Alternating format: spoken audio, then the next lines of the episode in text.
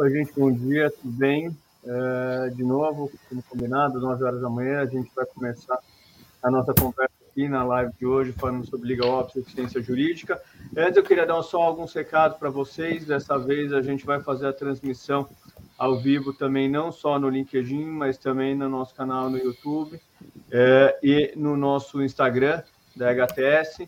É, e Outro recado importante é que desde semana passada, semana retrasada, a gente transformou todas as conversas também na estrutura de um podcast que você pode acessar nas principais plataformas, Deezer, Spotify, você tem lá o nosso uh, uh, podcast tratando aqui dos temas que a gente cuidou ou que a gente cuida.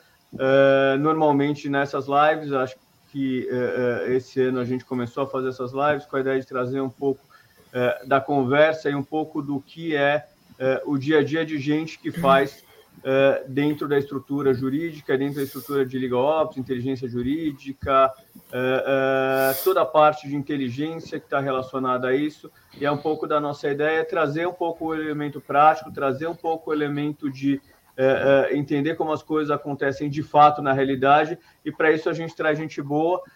Traz gente muito boa, e como na conversa passada com, com o Paulo da, do Mercado Livre, eh, e com o Fábio Salomão. A gente teve muita questão e muito impacto. A gente trouxe eh, hoje o Jordão Medeiros, da Energisa, e a Simone Minassian, da Gerdau, que só fazem o dia a dia Liga Ops eficiência jurídica e tentam transformar a vida das empresas nas quais eles estão eh, em algo mais prático, mais eficiente, mais adequado. E a gente vai tentar hoje conversar um pouco e colocar um pouco das ideias do que acontece de uma forma prática e objetiva uh, dentro de uma lógica de eficiência, de melhoria contínua dentro do departamento jurídico. Uh, de novo, como a gente teve muita conversa na, semana, na, na, na última live, teve muitas questões, a gente quer que vocês participem, a gente quer que vocês mandem questões, mandem dúvidas, mandem análises, mandem comentários, que é isso que faz, na verdade, o podcast e a nossa live funcionar aqui uh, no dia a dia. E para isso a gente vai começar apresentando um pouco cada uma das pessoas, como a gente costuma fazer. Então, Simone, se quiser se apresentar um pouco, falar um pouco da sua história, falar um pouco. Se você quiser, como a gente faz aqui, não tem um formato tão fechado, fica à vontade para falar aqui um pouco de você. Bom dia, Fábio, Jordão, todo mundo que está vendo a gente. É, minha história começa, pra, focando aqui em eficiência, Fábio, a história começa, eu fui a, eu comecei a carreira de advogada em contencioso de massa de banco, então já era muito volume 20 anos atrás, então já era um, um desafio enorme lidar com aquilo. E em algum momento eu, eu quis olhar para fora do jurídico e entender como é que a gente fazia daquilo, fazia aquilo de um jeito diferente. E aí eu trabalhava em banco, eu migrei para uma área de controles e depois para uma área de eficiência corporativa, que olhava todos os projetos de todas as áreas do banco, mas como quem fala com o jurídico não entende o que o jurídico fala, eu sempre atendia o jurídico, porque eu tinha vindo de lá. Então, ali a gente conseguiu, é, eu consegui aprender negócio, aprender que metodologias a gente usa nos negócios e como é que a gente focava em resultado, inclusive em áreas como jurídico, RH, TI, marketing, todas elas. E aí, como de fato eu tinha uma facilidade muito grande na conversa com o jurídico, né? Eu entendia esse mundo, eu mergulhei nisso, peguei todo, todo esse aprendizado e virei o canhão só para a princípio para o mundo jurídico, e aí a gente foi criando juntos com um monte de colegas, enfim, foi entendendo qual que era o melhor modelo e como é que a gente ia funcionar é, estando dentro da área jurídica. E o principal é, ponto, é, Fábio, que a gente trouxe foi como é que a gente tangibiliza para dentro do jurídico a conexão entre a estratégia da empresa, falando aqui de empresa, se for escritório, a estratégia do seu cliente, né? Como é que eu conecto a estratégia da empresa para o jurídico? É, onde é que o jurídico se enxerga ali? Não é tão trivial, né? A gente passa a vida ouvindo isso, né? Ah, tá bom, eu, eu tô na Gerdau hoje, eu falo, gente, jurídico faz aço, aí todo mundo me olha com uma cara, né? Como assim? É, não, a gente faz, a gente precisa ajudar nisso. Então, aí eu mergulhei no mundo jurídico, sempre trazendo eficiência e sempre partindo de resultado para depois pensar em melhoria. Não que elas não sejam importantes, elas são vitais para resultado, mas sempre começando por onde elas se conectam. É isso Jordão, aí. se você quiser contar um pouco de você, da sua história aí, de, de vir para São Paulo, sair de São Paulo, voltar para o Nordeste e, e conta um pouco. Isso aí, Fábio. Primeiro, agradecer demais o convite. É, a gente aqui na Energisa hoje está fazendo um mês da virada da área, depois de um projeto longo para implantação, então a gente virou no dia 1 de novembro. É, a minha história é de contencioso, assim, comecei em escritório, depois de um ano e meio fui para a Ambev, e muito focado no trabalhista, mas também entrando um pouco de tudo, contratos, civil, mas o, o grande volume de contencioso lá estava vinculado no trabalhista, e, e, aí tem uma fala até da Simone que lá era muito legal que a gente também dizia isso. Olha, eu vendo cerveja, só que de um jeito diferente, eu vendo cerveja ganhando processo, e, e isso aqui na Energisa a gente também traz muito forte, a gente tem uma visão de cliente, a gente é uma distribuidora de energia e no jurídico a gente garante energia também, é, só que de um outro jeito, né? É, e quando veio, e aí, como você disse, passei por Rio de Janeiro, São Paulo, voltei é, para João Pessoa com um desafio diferente. É, tinha um olhar também ainda no contencioso trabalhista, mas a proposta da Energisa já caminhava para que hoje, para o que hoje a gente tem nessa área de eficiência jurídica. Já era um, um, trabalhista e gestão que a gente chamava lá em 2017, onde a gente acompanhava todo o orçamento da diretoria, fazia todo o trabalho de indicadores, performance, tudo muito no, nesse afã de ser um jurídico de resultados. Os principais projetos naquele momento eram sempre focados em resultado, em trazer valor né, para o negócio por meio do jurídico, para a partir daí a gente entrar agora nessa fase que estamos de melhoria de processos. Então, hoje, quando a gente olha para a área de eficiência, a gente vendeu um jurídico de resultados para agora vender um jurídico de processos mais bem estruturados. Então, é, eu acho que um dos primeiros pontos que a gente queria trazer aqui era que quando vai falar de eficiência jurídica, então eu falei de pessoas, então a gente só fez isso porque tinham pessoas interessadas e buscando e procurando diversidade ali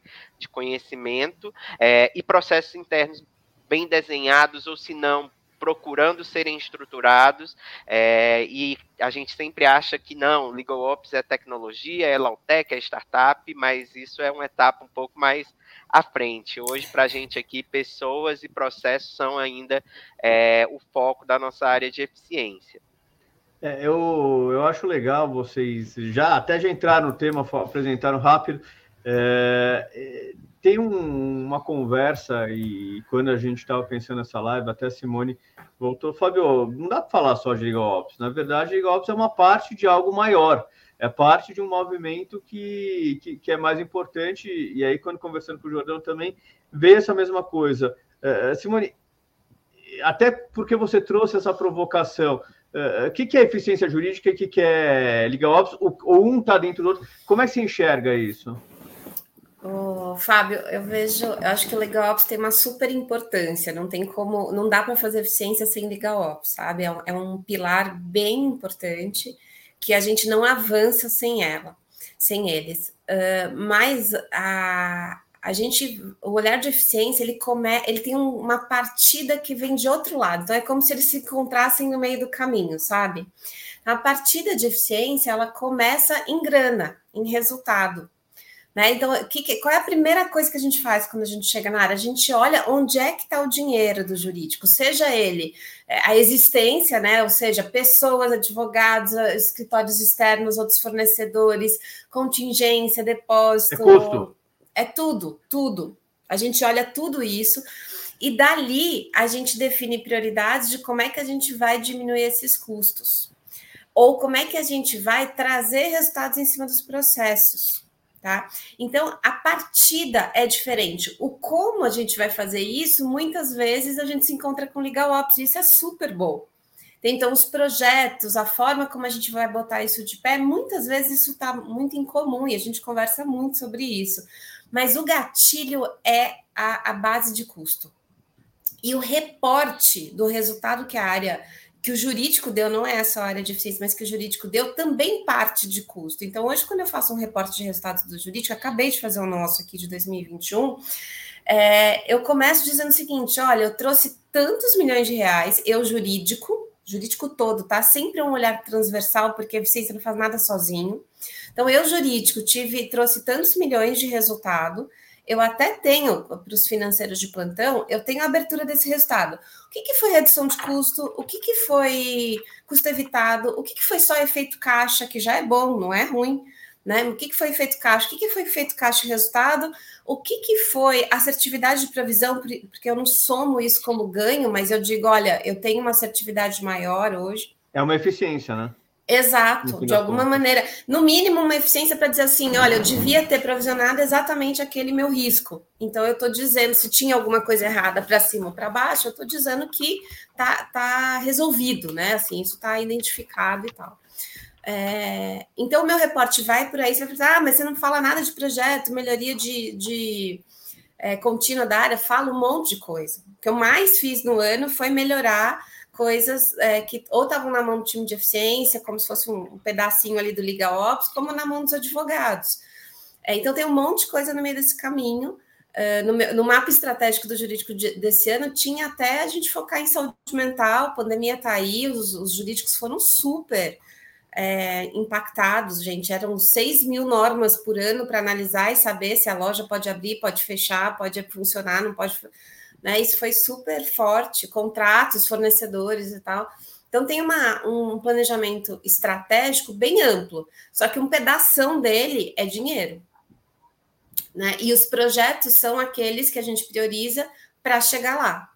Faço projeto que não dá dinheiro? Faço, porque ele dá tempo para o advogado focar em inteligência jurídica. Eu quero que esse advogado me diga como é que ele vai fazer para ganhar o processo ou como é que ele vai perder menos quando for contencioso. É, quando for consultivo, a gente precisa. Uh, diga. Não, não, não. Eu acho que passa por uma visão, e aí, até dando um passo atrás, quando você traz esse exemplo, é, é, da gente ver como uma estrutura, uma operação como uma parte do negócio. Uma Isso. parte do negócio que traz receita, uma parte do negócio que traz Perfeito. despesa. E aí, quando você fala, ah, não, vou analisar o dinheiro, que na verdade é, é, é o pain point, é, é, o ponto de dor que muitas vezes o pessoal traz como um ponto relevante de, ah, não, mas eu não tenho budget, eu tenho budget, ou tá bom ou tá ruim, deixa eu comparar. Mas as pessoas têm que entender qual é a lógica econômica da empresa. Isso. E traduzir para dentro da empresa na linguagem do CFO, na linguagem do departamento de gente, RH, o que é importante. É, é, é, inclusive na área de contrato, você está falando, o consultivo, né, Simone? Isso, isso. Teve uma coisa muito importante. É, em algumas das empresas que eu passei, todas gente faz controle de orçamento, né? Não pode crescer gente, não pode crescer folha, não pode crescer coisa nenhuma, né? E aí a gente começou a formatar uma proposta dizendo assim: olha, é, eu vou precisar, por exemplo, ser, criar uma área de eficiência jurídica, então, na, na linha de salários ou de pessoas, eu vou estourar, mas eu vou te trazer resultado na outra linha. E assim a gente conseguiu vender. E meus projetos, acho que eu tenho budget para fazer as coisas, eu me autofinancio o tempo todo. Então, parte do dinheiro que eu entrego, eu pego um troco e me autofinancio. Pra, exato, o Jordão deve fazer isso parecido.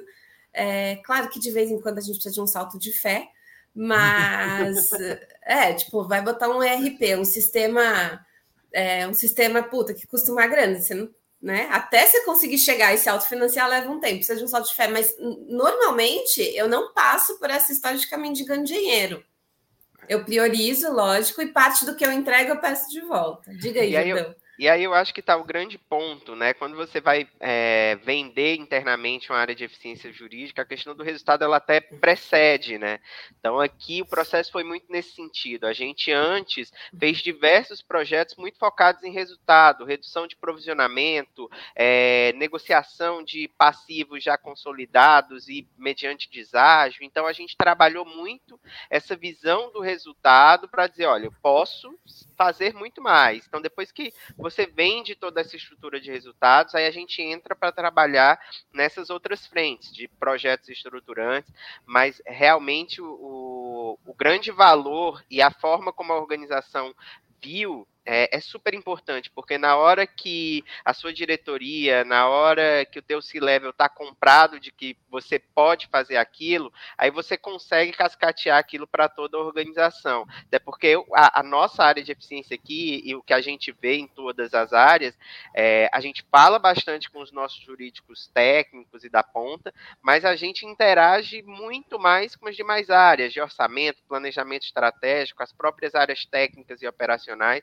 porque são daqueles insumos que a gente vai é, conseguir projetar, porque é, a gente está cada vez mais reforçando uma cultura também aqui interna, de que a área de eficiência ela não é para ser uma área só mensageira, né? Dizer, não, é. eu não, tenho, não tô aqui só para dar notícia, dizer, ah, desviei tanto, afetei tanto o resultado. O nosso papel aqui é dar subsídio, dizer, olha, como que eu posso reverter, trazer de volta para o indicador, sair do desvio, qual é a estratégia agora, como é que eu posso recuperar. É, se a gente for só uma área de comunicar, eu não, eu não sou uma área de eficiência, eu sou uma área de Isso. apuração. Né? Então a gente, a última coisa que a gente quer ser é uma área de apuração. Então a gente está nessa evolução de cada vez mais é, apurar, mas dar direcionamento de como atingir melhores resultados. É, tem, tem um ponto que a Simone trouxe até, e uma palavra que me chamou a atenção, que é inteligência. Né? É, é, é, a gente chama de eficiência isso daqui, mas na verdade a gente está fazendo inteligência. É. A gente está saindo, é, muitas vezes quando a gente vai começar um projeto, a gente fala, não, mas eu vou cruzar informações do seu RH, do seu financeiro, preciso entender o custo de capital da companhia para saber se este investimento Perfeito. que a gente está levando faz sentido para a companhia como um todo.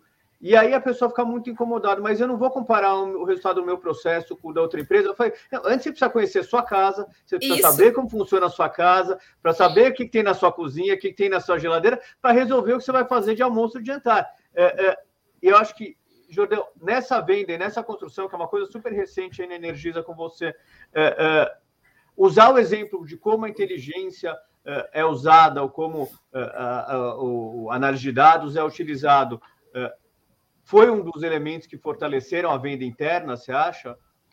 A gente aqui teve um processo é, onde o principal era cada vez mais reforçar os nossos times jurídicos locais do ponto de vista técnico, né?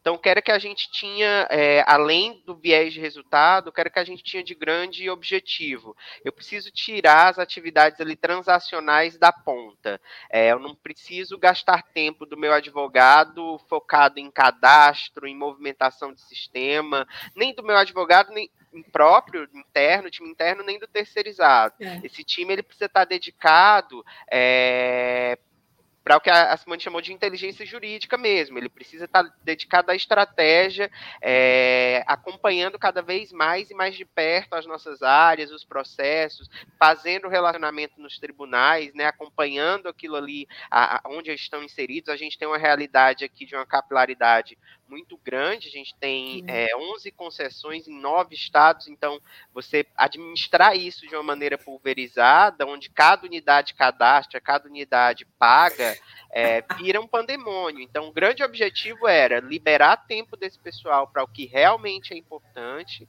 e trazer isso aqui para dentro. Essa primeira fase é super difícil, porque de certa forma, quem está na ponta já se estruturou também para fazer de alguma forma e você vai mexer com aquilo naquele primeiro momento. É, mas eu acho que o mais importante até do que demonstrar é, o, o gramado do vizinho é assim foi é, é, aquilo que a Simone falou. Eu vou talvez ter um custo maior agora, eu vou talvez quebrar um pouco mais de cabeça e, ter, e ser até menos eficiente do que era, mas eu consigo entregar valor no prazo X, no prazo Y, demonstrar, né? É, é o bom e velho VPL. Em que momento isso, isso vai virar aqui no resultado?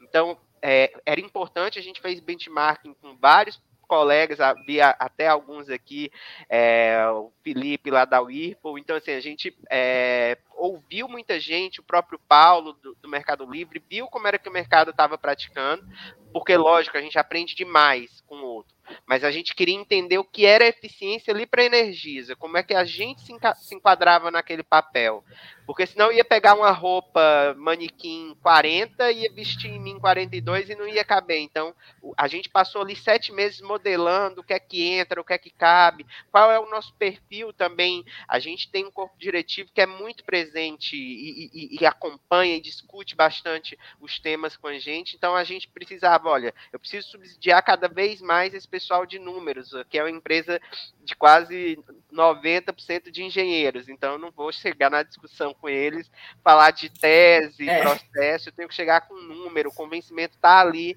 no resultado, no indicador. Então, esse foi o grande trabalho, entender como o mercado estava praticando, mas como que aquilo dali se aplicava na, na nossa realidade. É, e às vezes o que a gente tem visto também é muita gente, não, ah, vou fazer copy-paste de um modelo e aplicar. Em algum momento, você não vai atender o que. Você tem que ouvir o que é que o teu cliente quer, né? E, e, eu acho que o grande barato do processo e do projeto de implantação aqui na área foi realmente esse trabalho de escuta, né? De ouvir, de entender o que era que o cliente queria, tanto meu jurídico da ponta como meu cliente da área, porque eram eles que iam realmente dizer o que era eficiência para eles, né? Então era o que é que você espera dessa área de eficiência? É, é, é, entender um pouco o DNA da própria companhia e, e, entender que isso daí é uma coisa que parece óbvia, mas as pessoas muitas vezes fogem para o mais simples. Uma solução não é igual para todo mundo e não deve ser igual para todo mundo. Cada um tem um perfil, cada tem uma dor, tem uma dinâmica que é muito própria, né? É, até para tentar pegar as questões que estão vindo aqui, é, o Felipe comentou que Simone conhece bem, eu conheço bem, Jordão, famoso no mercado, está fazendo maravilhas lá na Whirlpool. É, o jurídico não é apenas um centro de custo, é uma área estratégica que impacta muito no resultado, que é o que a gente falou até agora. Antes veio a Ana Carolina perguntando: é, dividir as áreas em centro de custo e usar Power BI para fazer essa análise de custos é uma eficiência? É, é talvez seja o primeiro passo, né, Simone? Talvez mapear os dados e conseguir entender o contexto todo, talvez seja o primeiro passo do, do, do, do, andamento, né? Eu vou pedir para a Ana Carolina só explicar o que, que, é, o que, que ela dividiu, como é que ela dividiu as áreas em centro de custo, que isso, que isso significou aí na empresa que ela está. É, mas botar o Power BI e olhar qualquer dado já é um bom começo. É, dá um trabalhão normalmente, né, no início, mas já é um bom começo para você começar a ter insights é, do que que onde precisa para onde você precisa mirar? Ele não vai dar respostas na largada. É, acontece muito isso, não sei se com o Jordão aconteceu. Você começa a mostrar dados, e aí as pessoas, principalmente seu corpo diretivo aí atuante, Jordão, você começa, você mostra um dado que o cara nunca viu, ele faz mais três perguntas que você não tem resposta, né? Fala, não, cara, peraí, a gente sequer sabia disso. Então, é, o indicador ele vai dando insights, o dado ele vai dando insights e a gente vai desdobrando ele. Então, já começa as reuniões falando: ó, a gente vai ter aqui dados, né, informações que a gente não tinha antes, mas a gente não tem todas as respostas. É, então, acho que esse é um, sempre um bom começo olhar dados. Mas tem duas coisas que eu queria complementar além de dados, né? Dados dá, dá um trabalho do cão, é, é, é vale ouro, vale ouro, mas dá um trabalho do cão. É, e a dica que eu dou aqui, Fábio, é o seguinte: foca uma frente em dados, porque dá um, trabalhão, então leva tempo para você estruturar. Mas foca uma frente, a gente chama na, nas áreas de negócio de quick wins, né? Que são os ganhos rápidos. O que, que você não depende de dado e dá dinheiro? Então, hoje em dia, a gente tem usado. Todo mundo já conhece a história depósito. de levantar depósito judicial esquecido e, mais recentemente, seguro garantia. Gente, se a liquidez de caixa, tem, dependendo do custo de capital da empresa, dá dinheiro é, e você bota de pé em uma semana. Então, assim, quando eu chego numa empresa nova, a primeira coisa que eu faço é botar seguro garantido de pé, porque no primeiro mês eu tenho liquidez de caixa para mostrar, eu projeto o ganho, né, a diferença do ganho e já entreguei dinheiro. E aí, na linha do autofinanciamento, eu já entreguei dinheiro, já pego um troco e já vou investir em dados, mas, por exemplo. Mas, Simone, tem um, tem um dado importante aí que é, que é para pensar, né? A gente fez um projeto ano passado para uma empresa e dependendo do valor do seguro garantia, não se paga, né? Então, de novo, acho que o Jordão, até entrando um pouco aqui que, que o Wilsley Germano comentou da questão de jurimetria, jurimetria não é só você ver quantos processos você jogou, jogando no Power BI um mapa cheio de pontinho dizendo bacana quantos processos você tem aqui, quantos processos tem ali. Jurimetria é um pouco pensar junto com o número e analisar payback dessas soluções, né? Exatamente. E não só é, isso. A, a história da inteligência jurídica que, que a gente trouxe, imagina assim, ó. Quem é que perguntou? Weasley? É, é. Imagina assim, ó, um dos insights que a gente teve quando a gente começou a montar a geometria foi assim, cara, eu tenho processos que estão em andamento há mais de cinco anos, por exemplo, é, e que o risco avaliado pelo meu advogado interno ou externo, ele já falou assim: olha, se eu, se eu perder esse processo, eu vou perder, sei lá, 10 mil reais. Por que, Katsu, eu estou discutindo um processo de 10 mil reais por cinco anos? Quanto, quanto eu pago de honorários por cinco anos de processo? Tem alguma gente, tese essencial que eu não posso abrir mão? Isso. Tirando as teses, gente, o resto é, entende isso. E aí você tira, esse dá isso. Primeiro, assim, o advogado que está tocando a carteira, ele não enxerga isso. Isso, gente, dados internos e todos, todos existentes. Vocês sabem a data do cadastro, quanto tempo o processo está durando, dados externos também pega. Só precisa ter o, o sempre, valor do risco. Nem sempre, nem sempre, era, não nem sempre é simples assim, ó. Não, o não está dando risada. É, a gente cansa de ver base que está tudo bagunçado, né? Mas é, esse é, dado a gente pega fora. Eu acho que é aquele ponto, assim, o, o dado ele tem que. A gente tem que ter confiança, né? O primeiro ponto. Ele vai, é como a Simone disse, na hora que você faz uma primeira estruturação, você que está ali no dia a dia consegue até ver, olha, isso aqui não tem muito sentido com o que eu vivo na minha realidade. Então, meu problema talvez ali seja na estruturação dos dados. Mas eu acho que o ponto da Simone é ótimo, que é a história do Key Queens, assim. É, essa questão da idade do processo, do age, em quanto tempo esse processo dura, o tempo médio de duração, isso é um item que a gente acompanha muito de perto aqui, é, e eu acho que até por a, a nossa diretoria jurídica, ela está inserida dentro da vice-presidência financeira, né? Ah, tá então a, a, a, Fernanda responde para o CFO. É, então o grande objetivo aqui é sempre financeiro. Então olhar é, gente, esse processo hoje a decisão dele não é mais jurídica, se não é uma tese, se não é uma questão muito relevante, a decisão aqui é financeira, quanto de juros, quanto de correção, Isso. essa discussão imensa aí sobre índices no trabalhista, por exemplo, como é que vai ser?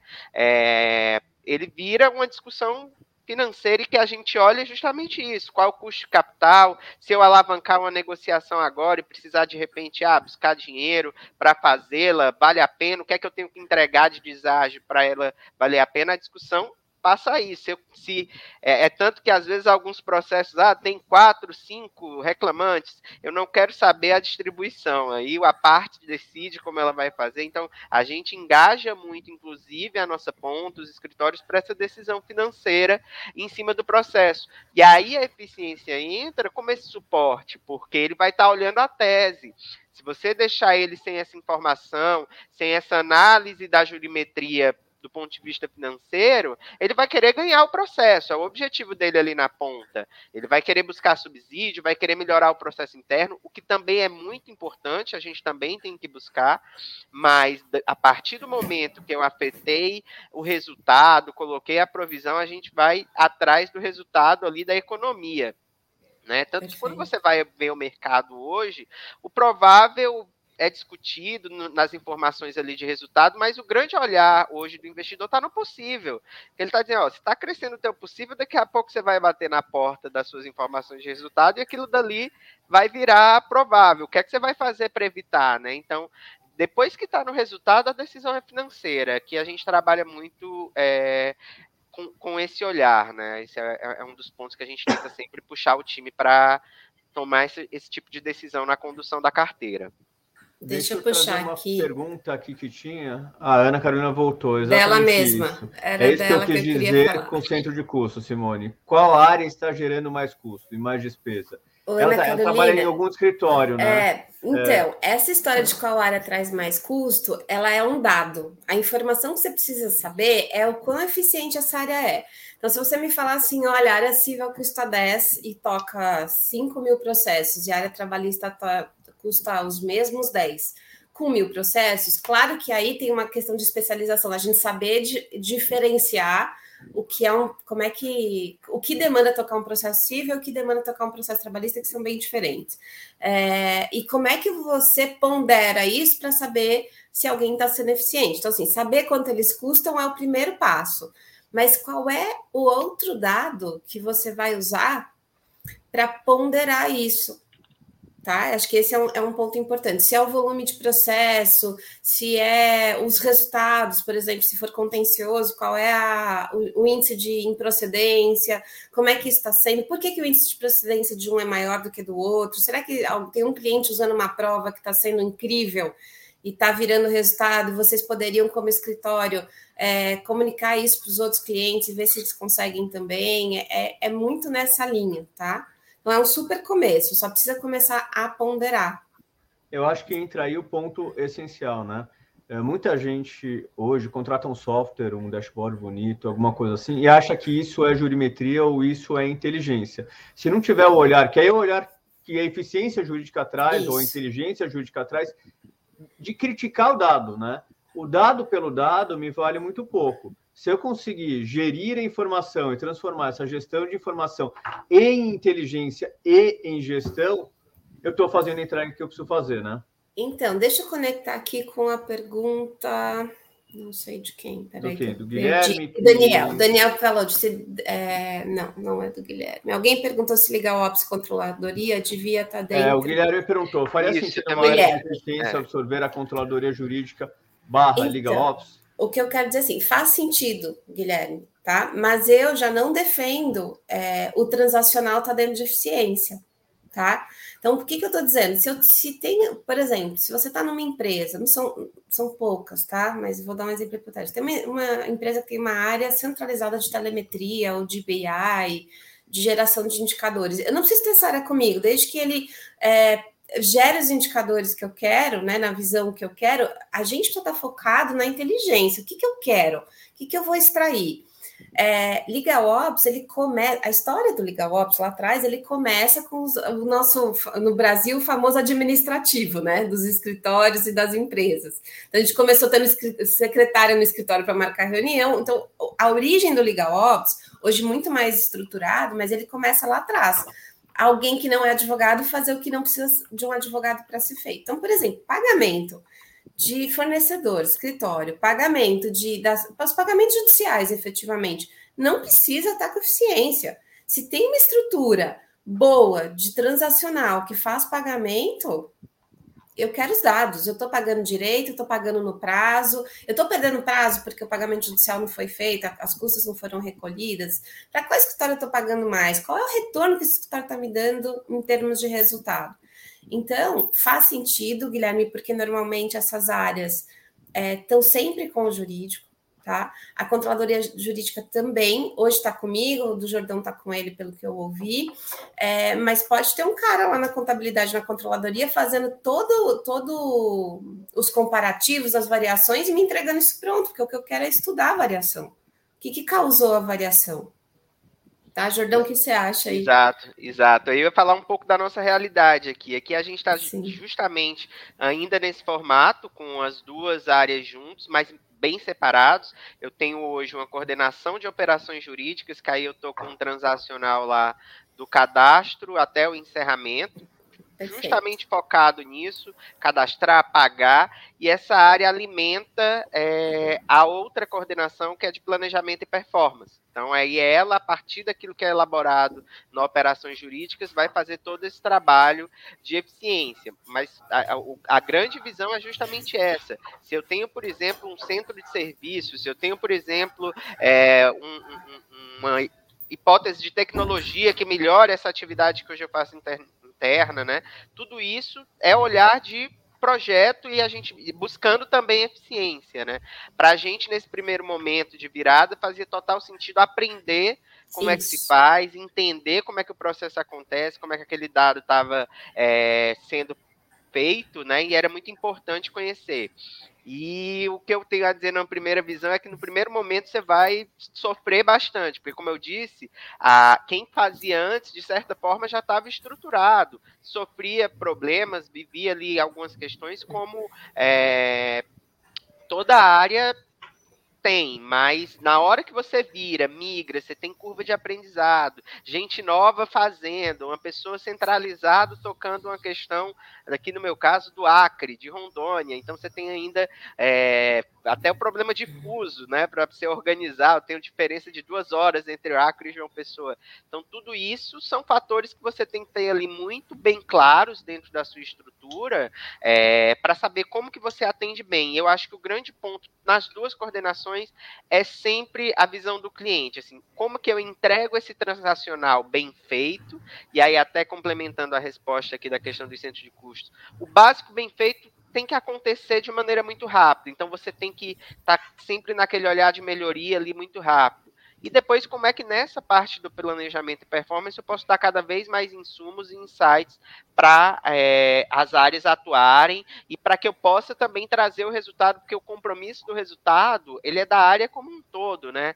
É, eficiência não de novo, não é um mensageiro. Então, eficiência tem que ter meta, indicador de resultado, de provisionamento. Não adianta entrar com aquele discurso, ah, não, mas eu não conduzo o processo tecnicamente, mas você conduz ele do ponto de vista financeiro. Você consegue ajudar a área, trazer informação, trazer mais detalhe.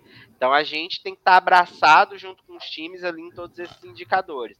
Mas a nossa visão, sim, nesse faz sentido você ter operação e, e, planejamento andando ali lado a lado, formando essa área de eficiência, mas não é uma necessidade, como a Simone disse, se a gente recebe a operação bem feita, o dado, a análise, você segue a vida é, sozinho.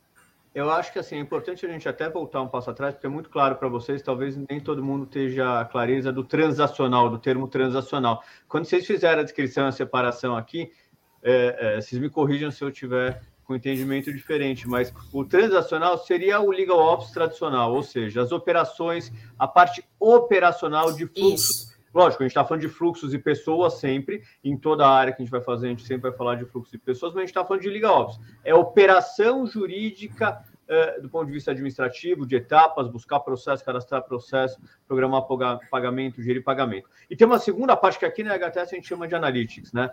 Uh, uh, que é a parte de inteligência que vocês colocaram, que é a parte de, bom, dadas estas informações que me foram geradas, o que, que eu vou fazer com isso? Né? Uh, vem a segunda uh, etapa, a segunda questão, em dizer qual que é a próxima parte, qual que é a próxima etapa. o Helder perguntou uma coisa aqui que eu acho que o Helder Alves, falando em inteligências artificiais aplicadas para valoração e provisionamento de massa, quais estão trazendo maior assertividade? O modelo mais assertivo é o nosso da HTS sempre. Mas, fora isso, o que, que, eu queria, que, que eu queria comentar com vocês? É, inteligência artificial, que é um tema que, que vem, bate recorrente, é, é, e aí tem, tem uma série de memes e coisas falando. A minha leitura de mercado é que hoje é muito mais uma ideia bacana do que uma prática efetiva ou uma prática que você consiga pagar com o budget de qualquer empresa. É, a, a, minha leitura é dados bem feitos, com modelos bem, bem, bem, bem temperados, bem programados, e uma é, é, rigidez na análise das informações e na recorrência dessas informações. É, e isso daí vale para softwares no geral, né? É, é, qual, é, qual a leitura de vocês nisso?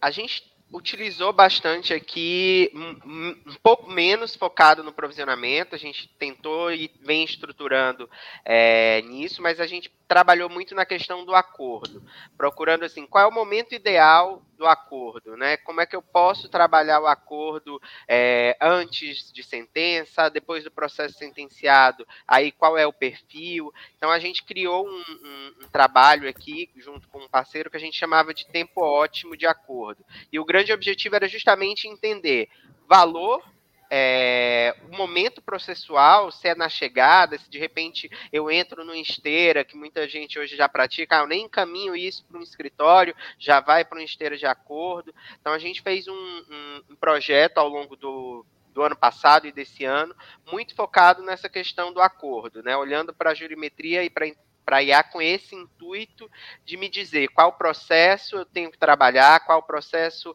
é, em que valor eu tenho que negociar. É, mas a lógica é bem semelhante, porque se eu vou fazer um acordo, eu também tenho que, de repente, ter o provisionamento, depender da regra ali que, que a companhia adota para o provisionamento, se é na entrada, se é no momento já do pagamento, enfim, mas é, funciona dentro do mesmo modelo. Mas é justamente o que o Fábio traz. Assim, é, tem vários passos antes, não é uma tecnologia muitas vezes é, que cabe dentro do, do, orçamento que se tem. Dá trabalho, porque você precisa acompanhar, minerar aquilo, você precisa retroalimentar com informações novas, com uma prática daquilo dali que você utilizou aconteceu, porque senão você entra num ciclo de é, a mesma produtividade, você não se desafia, né?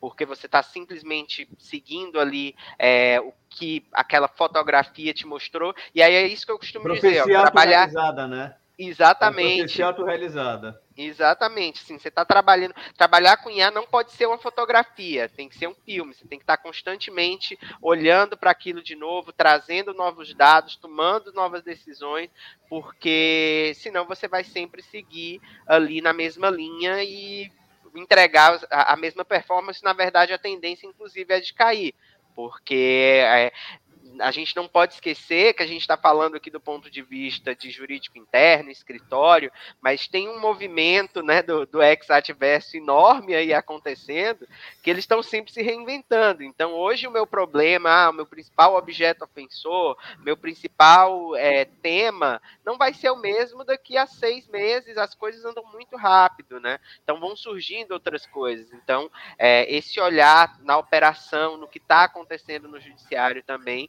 a gente tem que ter ele muito vivo. Né? O judiciário também está cada vez mais se automatizando, uhum. adotando essas medidas. Então, não seguir em algumas frentes vai sempre nos colocar um passo atrás é, desses outros plays que a gente também tem dentro da nossa rotina. Mas que também é uma inteligência de escolha, né? O que, que não seguir? Fábio, eu tô contigo. Inteligência artificial, para mim, ainda é bonito de falar, mas a gente não tem nada efetivo e tem muita coisa para a gente arrumar antes é, para chegar em, em, inteligência artificial literalmente o Felipe, O Felipe até colocou um comentário exatamente nessa linha. Ó. Tem tanta oportunidade antes de atacar. É que inteligência artificial hoje ainda é um é. pouco distante. Eu acho que é meio consenso, acho que é bonito falar e é difícil fazer. É. E, e, talvez daqui uns três, quatro anos a gente tenha uma capacidade, uma capilaridade suficiente para fazer isso daí. É, e, e, hoje fica essa realidade distante que, que, que não, não, é muito prática. É, sabe onde eu vejo a, a inteligência artificial avançando um pouco melhor, mas é pouco, ainda não é bom, tá? Eu, eu mesma não achei ainda nada que realmente valesse em chatbots, né? Então, Sim. quando você vai falar, sei lá, fazer hum, consulta, as consultas, né? O consultivo do jurídico, poderia vir via chatbot, o que tivesse perguntas resposta. recorrentes, né? É, perguntas recorrentes, entender o que o cara está perguntando e tal, mas ainda assim, uh, os que eu vi não tão bons a ponto da gente implantar. Uma vai. pergunta, a Alana, a Alana que está vindo para nossa equipe semana que vem, Olha! Então, é, estamos crescendo a equipe aqui.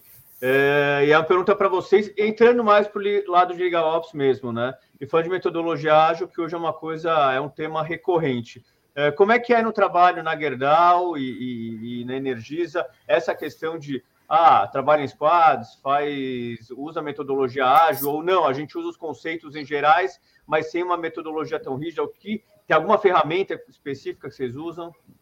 Alana, na Gerdau, eu vou dividir em três a resposta. A Gerdau, como empresa, está rodando em metodologia ágil loucamente.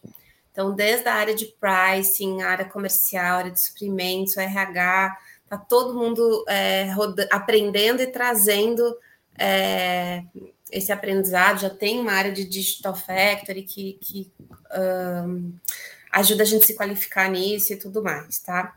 Uh, no jurídico, a gente tem duas frentes. O jurídico é desafiador, né? Metodologia ágil. Vai falar para o advogado que ele vai ter que ficar com um coleguinha, né? né que com, não com tem hierarquia, que, que é autogestão. É. é que, vai que falar para o é. cara. É, é, é, duro. Mas aí que, que a, gente, a, gente, fez duas coisas no jurídico até agora, mas já antecipando, Alana, a gente vai botar um squad de pé no que vem, tá? Dentro do jurídico para atender os novos negócios, que é a turma que está mais aberta para isso a gente fez duas coisas. A gente começou a. A gente começou, não, a gente já disseminou é, as cerimônias de, de Scrum, por exemplo. Então, a gente já explicou o que é uma daily, a gente já falou o que é um squad, a gente já. Então, alguns projetos estão rolando com algumas dessas cerimônias, e aí os advogados estão amando porque eles estão experimentando no dia a dia deles e tá, o feedback que eu tenho recebido é super bom. Então, acho que esse foi um bom caminho da gente ir mostrando aos pouquinhos. Porque você chega falando de squad, scrum, kanban, é, cara, ele não sabe o que você está falando, porque não é da realidade. Depois a coisa vai funcionando, tem advogado até usando kanban já para as coisas pessoais, tá muito bacana de ver. E o outro ponto, no jurídico, dentro do jurídico da Gerdau, a gente fez uma iniciativa de diversidade para dentro do jurídico e para fora, no, no, mundo jurídico também. E aí, esses grupos, uh, a gente dividiu em temas, né, itens de diversidade que a gente queria trabalhar, esses grupos a gente organizou em squad. Então, tem gente de todos os cargos, todas as matérias, de todas as áreas, e aquele grupo precisa trabalhar no projeto de diversidade. Então, também foi uma forma que era um não técnico ainda, né, não dentro da advocacia, mas foi uma forma de todo mundo ficar íntimo do assunto, entender o que funciona, o que não funciona e poder avançar. Mas eu acho, Alana, que é uma das, mais do que inteligência artificial, muito mais, é uma das tendências é, fortes para o ano que vem em diante. É. Aqui eu podia dizer que eu acho que a gente fez junto, então, Simone, porque o oh, caminho foi praticamente idêntico. É, energiza nas demais áreas todos os projetos seguindo com metodologia ágil. A gente teve interação mais forte quando a gente fez em 2019 a implantação de um novo sistema no jurídico. Então a gente desenvolveu, e aí, Isso. lógico, muito puxado pela TI, que é onde surgiu, né? Mas muito puxado pela TI, aí a gente desenvolveu a implantação desse sistema no ágil.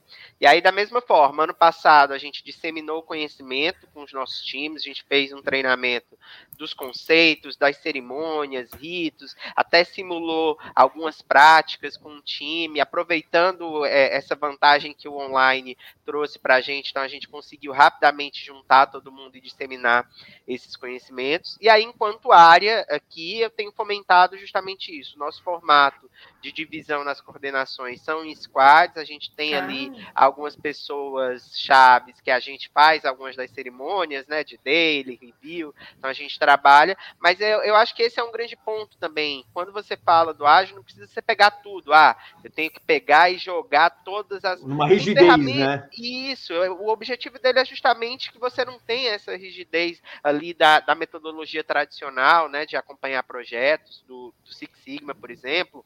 É, mas ele tem ferramentas que você pode utilizar. Eu posso ter. Ah, eu vou fazer só o Kanban para determinado assunto. Isso. Eu vou determinar tal cerimônia faz muito sentido aqui na minha área, vou começar a aplicar e você vai gerando é, um, um, pouco desse, dessa percepção positiva, né? Ao passo que se você chega dizendo, ó, a gente tem que fazer, a pessoa vai chegar ali para você, pro, ah, vou chegar aqui para você para o review, eu não sei nem o que é que eu tenho que trazer, eu vim porque está na minha agenda, é mais Isso. uma reunião que eu vou entrar. Então a gente pensou ali algumas coisas que faziam sentido e vem evoluindo nesse ponto. Acho que é, é, o grande ponto. Mas hoje a gente tem a alegria de ver, a gente tem parceiros, escritórios terceirizados que Isso. estão super empolgados nisso. É legal a gente ver e já trazem para a gente, ó, oh, a gente recebeu um caso de vocês super crítico e aí fez na metodologia. Então a gente tem visto também os escritórios se movimentando bastante e, e é muito legal esse tipo de parceiro, você buscar trazer, ver que ele também tá, tá é, a gente provoca os nossos parceiros nesse sentido, os nossos fornecedores, Sim. né?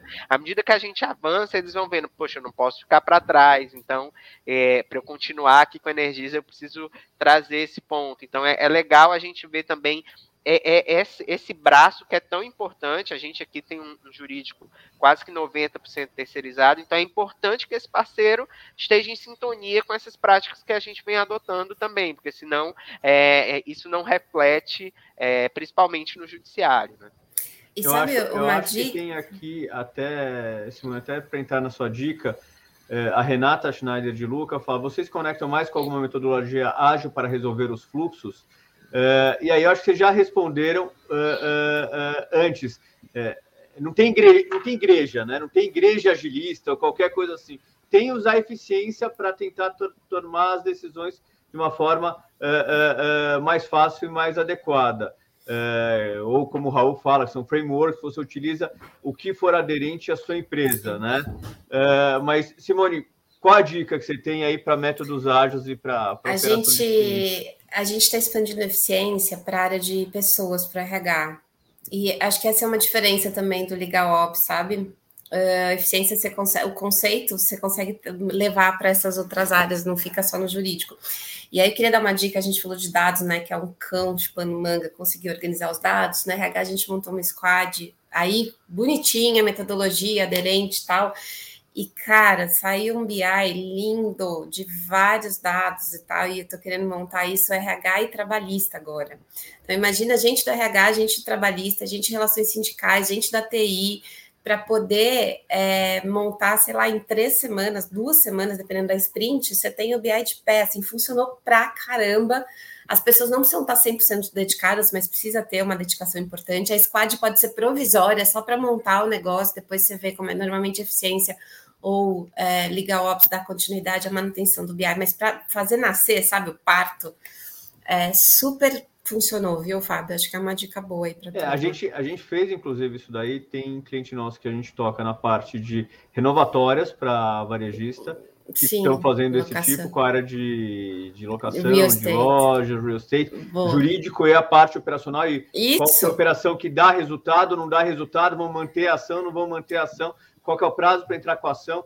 Tem três varejistas que a gente está fazendo isso, e o RH também é um outro parceiro muito óbvio, a gente está numa grande varejista fazendo projeto junto com o RH, com o trabalhista, para entender é, qual que é o, o, o balde ou o, o, volume de potencializações, de onde está vindo isso é, é, e para onde está é vindo. É, Jordão, mais alguma dica para a gente fechar aqui? Dica de formação, dica para é, formação das pessoas, dica de metodologia ágil. É, ah, eu acho que a Simone trouxe um, um, ponto, foi um projeto, mas acho que é um, um, ponto que ela traz, é a questão da diversidade, né? Hoje, é, aqui no time, isso foi importantíssimo, e diversidade de tudo, de origem, formação, é, eu tenho hoje no time engenheiro químico, tenho profissional de TI, é, a gente buscou realmente trazer, tem gente que é o primeiro emprego, é, então assim, a gente procurou realmente montar algo que trouxesse essa provocação. Justamente porque o nosso objetivo não é falar só com os advogados, né? Não é falar só com o time do jurídico. Então, preciso entender como que eu converso melhor com o próprio CFO, né? Assim, é, como que eu mostro qual é o tipo de visão que ele quer? É, então, você ter gente, tem um contador no time, então você ter essa diversidade é, auxilia a fazer esse mapeamento. É, e uma outra coisa que a gente avançou bastante ao longo do projeto até implantar a área, e, e, e foi algo, inclusive, para mim, é, a questão da escutativa, né? Você ouvir. Se alguma pessoa tirou um momento ali para te dizer, olha, isso não tá legal, ou isso daqui não funciona, não fica amarrado muitas vezes, porque a gente também não pode se apaixonar, criei um dashboard, ele tá lindo, fiz todas as pirulas dos gráficos, mas se alguém trouxe alguma coisa para você, aquele cara parou, foi analisar o que você fez, foi tentar utilizar aquilo ali te trouxe um retorno. Escuta e volta para a prancheta. Eu acho que é, eficiência também passa por muito disso. Você não se apegar àquilo que você está fazendo, ah, porque já era feito assim há cinco, seis, sete meses, anos. É, eu acho que você ter sempre essa escutativa das áreas, é, do teu cliente, do teu time, é, é essencial para eficiência, como a gente tem trabalhado aqui né, nessa fase inicial nossa, né, caminhando aí é, ao longo dessa implantação, é realmente isso. Escuta, ouve, porque se aquela pessoa tirou um tempo para te trazer alguma coisa, tem oportunidade ali naquele cenário. Ô, Jordão, vou só completar. Eu sei que a gente estourou, Fábio, rapidinho. A gente tem falado muito aqui, acho que você pode conectar. É assim, a gente fala muito para o jurídico em si. Desconfia, desconfia que dá para fazer de outro jeito. Você não precisa saber qual é o outro jeito só desconfia e liga para gente. Questiona, oh, né? Tem um troço aqui que não é possível que eu tenha que fazer 50 linhas na mão, Word, Excel. Cara, só desconfia. Se, se desconfiar, tá feliz, tô feliz. Fica incomodado e questiona, né? É, só assim, ah, não precisa, precisa estudar programação? Não precisa. Precisa saber o que é automação e o que é ERP? Não precisa. Precisa ficar incomodado. É isso é, que precisa. Eu acho, eu acho que, que é um pouco isso. Bom, Uh, queria agradecer o, o Jordão, queria agradecer a Simone, deixar alguns recados de novo. A gente está em todas as plataformas. Quem não viu a live pode assistir a live uh, gravada no LinkedIn, no YouTube uh, ou no nosso site. É, também falando um pouco de Liga Ops, a gente preparou um e-book agora, então quem quiser acessar, a gente fala muito do, do, do, do, dos dois pés aí, pessoas e processos, então a gente fala um pouco lá para quem quiser essas informações.